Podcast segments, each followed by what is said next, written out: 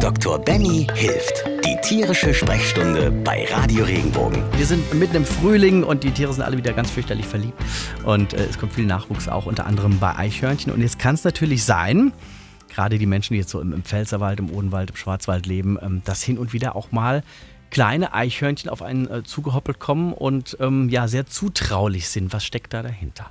Naja, es ist ja so, dass jetzt im Frühling kommen die ganzen kleinen Eichhörnchenbabys im Kobel zur Welt. Das heißt, in dem kleinen Nestchen, was die Mutter gebaut hat. Und dann ist es so, dass die Babys, wenn die auf die Welt kommen, das sind sogenannte Nesthocker. Das heißt, sie sind blind, sie sind nackt, sie sind taub. Und dann brauchen die natürlich erstmal eine ganz lange Zeit von Mutterfürsorge, Muttermilch und Zufütterung, bis die wirklich selbstständig sind. Was sie natürlich manchmal machen, ist, dass die auch mal aus dem Kobel rausgucken, dass sie auch mal gefangen werden von irgendeinem Räuber, der daran vorbeifällt. Oder sie fallen einfach aufgrund von einer Manipulation, also wirklich von Einflüssen, die vom Menschen auch herkommen, bei Rodung oder Waldarbeiten, was auch immer, aus dem Kobel heraus. Und dann können die natürlich auch mal auf den Menschen drauffallen und sich festkrallen. Okay, und dann passiert was? Dann glauben die, das ist jetzt meine Mama, weil sie blind sind und, und oder wie? Nicht unbedingt. Also es ist natürlich so, man muss da so ein bisschen den Menschen mit reinbringen. Ne? In jedem von uns kommen ja dann die Muttergefühle auf. Man muss das Tier sofort versorgen und retten und helfen. Da muss man so ein bisschen vorsichtig sein. Nicht jeder Nestplumser ist dann wirklich auch ein, ein Tier, was man mit nach Hause nehmen sollte und wo man sich drum kümmern sollte. Natürlich, wichtige Kriterien sind immer so ein bisschen den Zusammenhang zu betrachten. Habe ich da jetzt ein Eichhörnchenbaby, was mir auf den Arm fällt im Prinzip, dann schaue ich erstmal umher, wo könnte da denn eventuell das Nest sein. Meistens reicht es schon, das Tier einfach nur auf den Boden zu setzen und mal wegzugehen und dann sammelt die Mutter das relativ schnell wieder ein. Okay, also das ist im Prinzip der erste Tipp, jetzt erstmal kurz das, das, das Kleine mal, mal absetzen, ein bisschen Abstand halten und äh, hoffen, dass nicht gleich der Fuchs um die Ecke geschnellt kommt. Das ist natürlich eine Gefahr, aber ich meine, es ist ein Stück weit trotzdem naturell da muss man einfach so ein bisschen Abstand bewahren, weil die Mutter natürlich, die hat eine Angst vor, vor Menschenhand, was ja ganz natürlich ist, will aber trotzdem ihr Baby wieder. Und wenn man da relativ schnell sich zurückzieht, geht es auch schnell wieder. Okay, jetzt gehen wir mal davon aus, die Eichhörnchenmama kommt nicht und dieses Nest ist in so schwindelerregender Höhe, da kommt kein, kein Mensch dran was dann tun? Also dann tatsächlich das Kleine mitnehmen und auch großziehen, weil viele haben ja ein großes Herz und so ein Eichhörnchenbaby. Wir wissen es ja alle. Natürlich. Also ich würde es ja genauso machen. und und ähm, es ist natürlich so, wenn man wichtige Kriterien, wenn man jetzt so ein Baby sieht, je kühler, je weniger aktiv, verletzt, nicht richtig ansprechbar in der Seitenlage. Ob solche Aspekte, wenn die da sind, dann sollte man sich wirklich überlegen, wie lange liegt das Tier potenziell da, da schon. Ist die Mutter vielleicht auch tot? Sind da vielleicht auch noch andere ähm, Geschwisterpaare drumherum. Eichhörnchen bringen vier bis sechs Babys auf die Welt.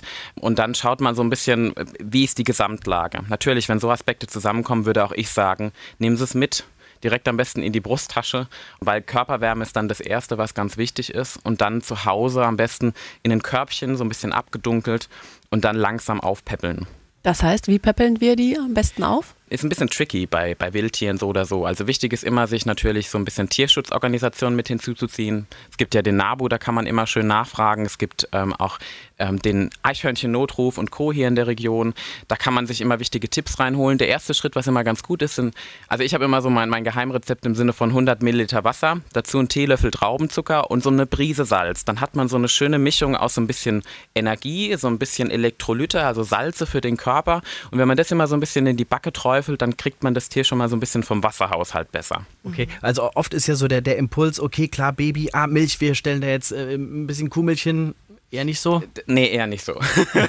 Kuhmilch okay. ist schön und gut für uns, aber man darf ja nicht vergessen, dass ähm, gerade ein Baby, wenn das auf die Welt kommt, das hat bestimmte Bedürfnisse. Und viele Tiere kriegen von ihrer Mutter über die Muttermilch Antikörper als Schutz, also gegen Bakterien, Infektionen und so weiter.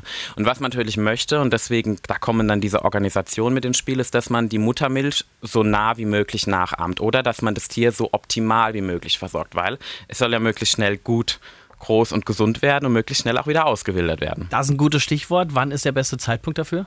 Also die Auswilderung, das hat, also eigentlich sollte man so früh wie möglich anfangen. Ne? Also natürlich ist es so, ein Eichhörnchenbaby ist süß, das knuddelt, knutscht man und hat die ganze Zeit bei sich, aber es ist so, es ist immer noch ein Wildtier.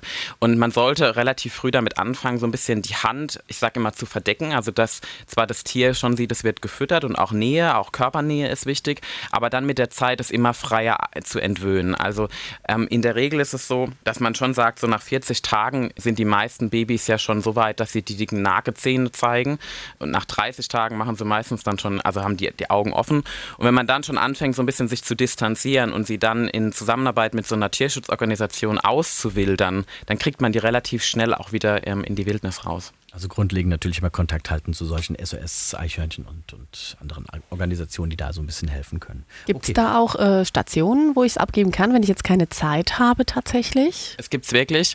Ähm, ich muss sagen, also da bediene auch ich mich als Tierarzt ganz einfach dem netten Prozess des Googlings, weil man natürlich auch in jeder Region gibt es da einfach die unterschiedlichsten Optionen.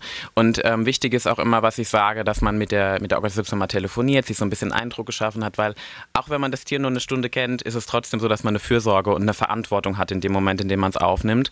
Dann muss man sich auch wohlfühlen, wo es dann hinkommt. Okay, ja, zusammengefasst, dein Fazit, wir haben ein Eichhörnchen gefunden. Also Fazit ist für mich, ähm, wenn ich jetzt ein Eichhörnchen gefunden habe, Mutter ist nicht in der Nähe, je kühler, je weniger aktiv, in Seitenlage verschmutzt, vernässt, mitnehmen, in die Brusttasche packen, wo es warm ist und zu Hause so weit aufpetteln mit so ein bisschen Flüssigkeit, Wärme. Rotlicht ist auch immer gar nicht schlecht und dann mit einer Tierschutzorganisation in Kontakt treten. Aber es gibt ja nicht nur die Eichhörnchen. Ich erinnere mich an meine, meine ehemalige Nachbarin, lang, lang ist her. Ähm, die ist äh, mit dem Auto durch, durch, auch mitten im Pfälzerwald, äh, durch den Wald gefahren und plötzlich am Seitenrand ein äh, toter Fuchs und nebendran ein kleines Fuchsbaby hat sie dann auch in die Obhut genommen und aufgepäppelt. Was gilt es denn da zu, zu beachten? Fuchsbabys sind eine komplizierte Geschichte, weil wir uns hier nicht nur rechtlich, sondern auch tierärztlich in, einem, in einer gewissen Grauzone bewegen. Rein aus tierärztlicher Sicht dürfen wir rein, also keine Wildtiere in der Praxis behandeln, einfach auf Tierschutz, Tierseuchenschutzgründen, Übertragung von diversen Infektionskrankheiten, jetzt auch wie Tollwut, auch wenn wir in Deutschland tollwutfrei sind, sind das Aspekte, da muss man immer direkt am besten mit der Naturschutzorganisation da in der Region und natürlich auch dem Jäger in der Region in Kontakt treten. Was da greift, ist das ähm, Naturschutzgesetz und das Jagdrecht. Und da muss man erstmal auch sich darüber versichern, dass man das überhaupt darf. Und dass auch im Prinzip der Fuchs, ob der behandelt werden darf, was damit passieren soll und so weiter. Also das ist so ein bisschen kritisch zu betrachten. Und man muss auch sagen, bei einem Fuchs wäre ich schon ein bisschen vorsichtiger, auch den direkt auf die Hand zu nehmen. Da würde ich dann schon eher auch mit Handschuhen rangehen, potenziell. Oder einfach wirklich jemand Verantwortliches dafür mit herholen, der den Fuchs aufsammelt und zur richtigen Station bringt. Also erste Anlaufstelle da natürlich der zuständige Förster. Ne? Richtig, genau. Trotz allem irgendwelche Tipps, sollte es zu diesem Fall kommen? Also ich muss sagen, ich bin ja so ein Mensch und da bin ich, also einfach nur ähm, tierlieb und ähm, möchte das Tier natürlich dann auch versorgen. Ich denke, prinzipiell gilt, wenn ein, ein, Tier Hilfe braucht, wirklich, dass man sieht, das Fuchsbaby liegt neben der überfahrenen Mutter am Seitenrand und ähm, ist durchnässt, ist vielleicht auch verbluten, selbst verletzt. Ich denke, Maßnahmen sind immer Handschuhe da zu haben, wenn man die im Auto aber auch immer hat, das Tier irgendwie in eine Decke zu packen, warm zu halten und dann möglichst schnell zum Tierarzt potenziell zu bringen, der auch immer die Möglichkeit hat, mit den jeweiligen Verantwortlichen in Verbindung zu treten. Aber erste Hilfe sollte man prinzipiell schon immer leisten. Jetzt ist natürlich so ein Fuchs ein, ein eher spezieller Fall. Etwas gängiger sind natürlich Igel, ne? Das kommt ja schon häufiger vor. Das Problem ist bei Igeln, die können halt zweimal im Jahr, ne? die kriegen zweimal im Jahr ihre Babys. Und dann haben wir im Herbst und im Frühjahr die, die kleinen äh, Igel auf der Welt. Igel sind auch Nesthocker, das heißt, sie kommen auch ähm, mit ganz weichen Stacheln, damit sie die Geburtswege nicht zerstören, auf die Welt, haben, ähm, sind blind, haben ähm, kein, also sind taub und, und nackig. Und ähm, dann ist es so, dass erst wenn die regelrecht reif sind, das heißt auch wenn sie festere Stacheln haben, wenn sie behaart sind und fertig gesäugt, erst dann gehen die eigentlich aus dem Nest raus. Das heißt, wenn man jetzt einen jungen Igel findet, bedeutet das nicht, dass es ein Babyigel, den man sofort aufsammeln muss und versorgen muss, sondern da kommt dann wieder ins Spiel, braucht das Tier Hilfe. Das heißt, ist ein Igel der klein ist und im Prinzip ähm, eine Verletzung hat, dann sollte man handeln. Ansonsten bedeutet das einfach, es ist ein Igel, der im Wachstum ist und sich erstmal in der Leben, im Leben und in der Welt zurechtfinden muss. Ja, vor allem, die sind ja auch sehr neugierig, die, die schnausen ja auch überall rum. Also ich, wie gesagt, wohne ja auch mitten im Wald und wie oft wir schon Besuch von Igeln hatten, aller Größe. Da muss man nicht gleich, wie du sagst, japanisch werden und, und, und dann gleich mal handeln und sagen, ach, der arme Kleine, sondern erstmal machen lassen. Definitiv. Also ich meine, was viele ja auch missinterpretieren, ist, dass ähm, Igel haben wahnsinnig viele Parasiten. Also ich muss sagen, es ist so ein bisschen das Bungalow der Flöhe. ähm, ja, so, also das gehört aber ganz normal zu den, zu den Igeln dazu. Es ist halt immer so ein Gleichgewicht. Ne? Wenn das dann irgendwann mal übertreten wird, das heißt, dass zu viele Parasiten ist, dann wird auch ein Igel krank. Und dann sieht man das aber auch. Dann läuft der, läuft der Igel nicht mehr richtig. Es gibt so eine genannte Hungerfalte beim Igel, im Prinzip über dem Knie, ähm, wo man sieht, ist der Igel gut ernährt, wie verhält er sich. Das sind so Aspekte, da kann man sich so ein bisschen festmachen, ist das jetzt ein Igel wirklich, der Hilfe braucht oder der einfach Zeit braucht, sich ähm, wieder so ein bisschen zu regenerieren nach dem Winterschlaf. Meine Hungerfalte heißt Bauch und hängt über dem Gürtel. ein berühmter Mythos ist ja, Igel plus Milch ist gleich gut. Wahrscheinlich nicht, ne? Oh ja, also man, also man, das Problem ist, natürlich kriegen Igel auch Muttermilch, aber wenn man jetzt einen Igel ähm, aufsammelt, der eigentlich sagen wir mal, ein fertiger Igel ist, dann ist Milch nicht unbedingt das Beste für den Verdauungstrakt. Also A kriegt man gutes Igelfutter mittlerweile in allen gängigen Zoohandlungen, die wirklich speziell auf Igel ausgelegt sind. Best of Würmchen oder was? R richtig, so auf die Art und Weise. Igel pürier, ähm, Würmchen püriert und dann so ein bisschen mit Petersilie. Nein, Spaß, aber es ist so ein bisschen, ähm, geht in die Richtung. Da sind meistens auch Zusätze drin, Kalzium und, und Mineralstoffe und Vitamine. Und ich meine, eine Variante, die immer geht, sind ganz einfach Regenwürmer aus dem Aquarienhandel oder aus dem Anglershop. Ne? Das ist, äh, da, da sterben die Igel ja für. Aber man darf es auch nicht übertreiben mit anderen Sachen, sowas wie Bienenmaden und oder, oder ähm, andere kleine Maden, weil das sind so ein bisschen das ist die Schokolade für den Igel. Die sind absolut fetthaltig. Okay. Aber grundsätzlich auch lieb, lieber Wasser zu trinken. Lieber Wasser, ja. definitiv. Genau, ich bin von der Milch abgekommen, aber die Milch, ähm, ja, weil ich, also das ist wirklich nicht unbedingt nett für den Hund, äh, für den Hund, für den Igel, weil der Igel kann natürlich auch davon Durchfall bekommen. Okay. Gehen wir zu den Piepmätzchen, eine Legende, die sich auch hartnäckig hält. Ich habe es tatsächlich, ich verbuche so in die, in die Grundschule irgendwann, heb los keine Vögel auf, die aus dem Nest gefallen sind, dann riechen die nach Mensch und dann will die, die Vogelmama nicht mehr. Stimmt das denn? Ah, es ist so eine Halbwahrheit. Also es ist definitiv so, dass je nachdem, wie alt der Vogel ist, natürlich er Gerüche vom Menschen annehmen kann, einfach durch diesen Kontakt von, von den Händen und durch den Schweiß. Nicht bei jeder Vogelart ist es so, dass das den Vogel stört. Es ist aber so, dass, wenn man natürlich zu viel mit dem Vogel rumhantiert, der Vogel einfach einen Menschenduft bekommt, wodurch der, der Vogel eher den Fluchtreflex entwickelt, also die Mutter. Das heißt, natürlich ähm, ist, wenn Not gehandelt ist, dann denkt man da nicht drüber nach, sondern man nimmt das Tier mit den Fingern auf die Hand. Aber es ist einfach so, dass wenn man es kann, man immer versuchen sollte, vielleicht mit so einem bisschen Krepppapier oder irgendwas oder Küchenkrepp das Tier aufzunehmen und dann im Prinzip mit den Händen zu wärmen, dass nicht unbedingt der Duft absolut übergeht. Und es ist natürlich auch so, nicht jeder Vogel, der auf dem Boden liegt, braucht unbedingt Hilfe. Also ähm, wir unterscheiden bei Vögeln zwei verschiedene Formen. Es gibt die Nestlinge und die Ästlinge. Sogenannte Nestlinge sind im Prinzip alles also das sind Stadien, muss man sagen. Das ist alles der gleiche Vogel, nur wir äh, unterscheiden da im Prinzip vom Alter her. Ein Nestling ist ein Vogel, der auch ja blind in der Regel auf die Welt kommt, ähm, nicht behaart ist, taub und der erst mit der Zeit durch die Fütterung der Mutter im Prinzip heranwächst und dann sein Gefieder entwickelt, Augen auf und lebendig wird. Ästlinge sind wiederum die Vögel im nächsten Stadium. Das heißt, ein Nestling, der aus dem Nest herauskommt und jetzt lernen muss, selbstständig klarzukommen. Und der hopst natürlich auf dem Boden rum, weil er kann noch nicht so richtig fliegen. Es ist immer so eine kritische Situation, weil das ist dann halt nun mal für die Räuber im Prinzip auf dem, auf dem Silbertablett serviert, aber da muss der Vogel durch. Also der, der muss im Prinzip groß werden. Und die Mutter kommt aber immer wieder und füttert. Und das bedeutet natürlich, jetzt ein Nestling, wenn der auf dem Boden liegt, der braucht in der Regel immer Hilfe, das muss man definitiv sagen. Der ist taub, der kann nicht wieder hochkraxeln. Während ein Ästling ein, ein Vogel ist, den lässt man einfach da, wo er ist, schaut, ob die Mutter kommt und dann ist alles in Ordnung. Also wenn kleine Vogelbabys nackt sind, dann ist es so, dass der Geruch einfach viel intensiver auch auf die Haut übergeht. Es ist so, dass natürlich in dem Moment, in dem das Tier Gefieder hat, da ist ja ähm, Staub auch von diesen, von den Federn, das fällt ein Stück weit wieder ab, ne? Und dadurch ist der Geruch nicht so intensiv. Das Problem ist, wissenschaftlich kann man da nicht richtig argumentieren. Also natürlich, es gibt da diverse Versuche, die das versucht haben nachzuweisen, aber das ist auch so ein bisschen vogelartabhängig und vom Geruchssinn von dem jeweiligen Tier. Das heißt, äh, den Kids am besten erklären, also wenn du irgendwann mal irgendwo einen Vogel auf dem Boden siehst, schau, ob es Federn hat oder nicht. Und Richtig. wenn nicht, bitte nicht. Richtig. Oder nur mit Krepppapier oder irgendwas. Krepppapier ist mhm. immer eine gute Variante. Okay. Ich meine, das, oder ein Tempotaschentuch. Ja, das hat ja. man ja meistens zumindest in der Hosentasche. Gut, und beim, beim Füttern dann, muss ich das dann auch vorkauen und dann so in den Schnabel rein? Oder? Nicht unbedingt. also es gibt ja Gott sei Dank heutzutage Mixer und Co., ne, wenn man wirklich so was Kleines großziehen will.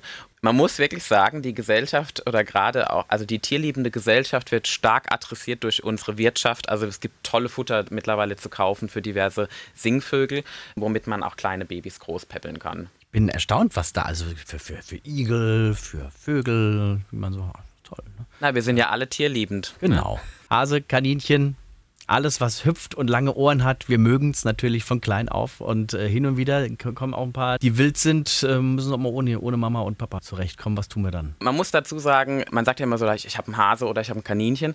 Es ist nicht das Gleiche. Wildkaninchen ist was anderes wie ein Wildhase oder ein Feldhase in dem Falle, das was vor allem bei uns in den Breiten vorkommt. Und der wesentliche Unterschied liegt vor allem auch im Paarungsverhalten. Während sich die Feldhasenmänner regelrecht um die Dame schlagen, ist das bei den Kaninchen so ein bisschen mau. Dann nimmt man das, was kommt. Ähm, es ist aber so, dass natürlich auch einfach die Entwicklung der Babys dann hinterher eine wesentliche Rolle spielt. Während jetzt die, die Wildkaninchen sogenannte auch wieder Nesthocker haben, haben jetzt die Feldhasen Nestflüchter. Also wenn die, die Babys von den Feldhasen auf die Welt kommen, dann sind die komplett fertig. Das ist wie ein Mini-Hase. Wenn es nackt, blind und taub ist, dann ist es ein Kaninchen, alles andere ist der Feldhase. Wichtig ist aber dazu sagen, dass ein Feldhase trotzdem Muttermilch braucht für die Aufzucht. Ansonsten wird er nicht überleben. Wohingegen jetzt bei einem Wildkaninchen, wenn ich den in dem Status von einem Feldhasen sehe, das heißt schon behaart mit Augen offen, ist der eigentlich fertig. Das heißt, wichtig ist immer zu unterscheiden, handelt es sich jetzt um einen Feldhasen oder um ein Wildkaninchen. Da gibt es so zwei Tricks. Also ein Trick ist immer, ähm, es gibt so einen weißen Punkt bei den meisten Feldhasen vorne auf der Nase. Das kann man gut unterscheiden. Während jetzt auch die Feldhasen so ein bisschen fluffiger und so ein bisschen fedriger sind, sind die Wildkaninchen sehr wollig, muss man sagen. Und dann gibt es auch noch den anderen Tipp, ist, dass hinter dem Ohr ist ein schwarzer Punkt beim Feldhase. Und dadurch kann man das immer schön auch vom Wildkaninchen unterscheiden. Also bei einem Feldhasen, wenn der im Prinzip ähm, nicht mehr von der Mutter versorgt wird, normalerweise kommt die Mutter zweimal am Tag, säugt den Feldhasen und geht dann wieder. Wenn ich das im Prinzip mal 24 Stunden beobachte, ich weiß ja im Prinzip, wo der sitzt und ich sehe die Mutter nicht, dann ist das schon der Aspekt, nach 24 Stunden zu sagen, jetzt muss ich auch den Feldhasen aufsammeln. Weil es passiert natürlich auch oft einfach im Rahmen der Landwirtschaft, dass die Mutter getötet wird und dann sitzt da der kleine Feldhase. Also 24 Stunden ist immer so die Deadline. Das ist aber schon eine ordentliche, ordentliche Distanz, ne, zeitlich. Definitiv, aber ich meine, so ein Feldhase, der trinkt ja auch seine mehreren hundert Milliliter und ähm, davon wird er ja groß und wächst und zweimal am Tag, der muss das ja auch gut verdauen können. Prinzipiell ist es so, dass bei einem Feldhasen man darf ihn schon mitnehmen in dem Falle, weil man ja, das ist ein Notfall, man will das Tier unterstützen und ihm helfen, aber man muss sich auch da an gewisse Richtlinien halten, dann im Prinzip mit dem jeweiligen, ob es jetzt ähm, Tierschutzbund oder auch wirklich dann, es gibt ja auch Tierschutzbeauftragte in diversen Regionen, dass man sich damit in Verbindung setzt und dann wirklich klärt, was passiert mit dem Hasen hinterher. Und natürlich auch nicht jeder von uns hat Zeit, sich 24 Stunden um so ein kleines Häschen zu kümmern. Ich meine, ich nehme das dann mal mit in die Praxis, dann sitzt es im Hintergrund und wird gefüttert, aber dann äh, muss man man sich halt auch überlegen, ist da nicht auch jemand, der einfach fachkundiger ist, der das Tier adäquater versorgen kann und hinterher auch wieder gescheit auswildert. Also sowas wie, wie SOS äh, Eichhörnchen gibt es auch für SOS Hase, oder? Definitiv. Also man muss sagen, wir haben die volle Bandbreite, sowohl, sowohl individualisierte Tierschutzorganisationen für Eichhörnchen, Spitzmaus, und Co. Genauso aber auch natürlich größere Tierschutzorganisationen im Sinne von, wir nehmen alles, was kommt. Das Gerücht, dass Tierärzte die Kosten tragen müssen für Wildtiere, das hält sich sehr wacker und dem stehe ich äh, öfters gegenüber. Es ist aber so, dass rein rechtlich betrachtet ist derjenige, der das Tier überbringt, der in Dienstleistungsbeziehende. Das heißt, er hat die Verantwortung für das Tier und muss rein theoretisch auch die Kosten dann für das Tier tragen. Man muss aber dazu sagen, wir sind ja alles Tierärzte aus Herz und Leidenschaft und dann ist es auch immer so, dass wir natürlich schauen, ähm, was wir machen können und dass man da, wir müssen uns aber trotzdem im rechtlichen Rahmen bewegen, das muss ich auch mal dazu sagen.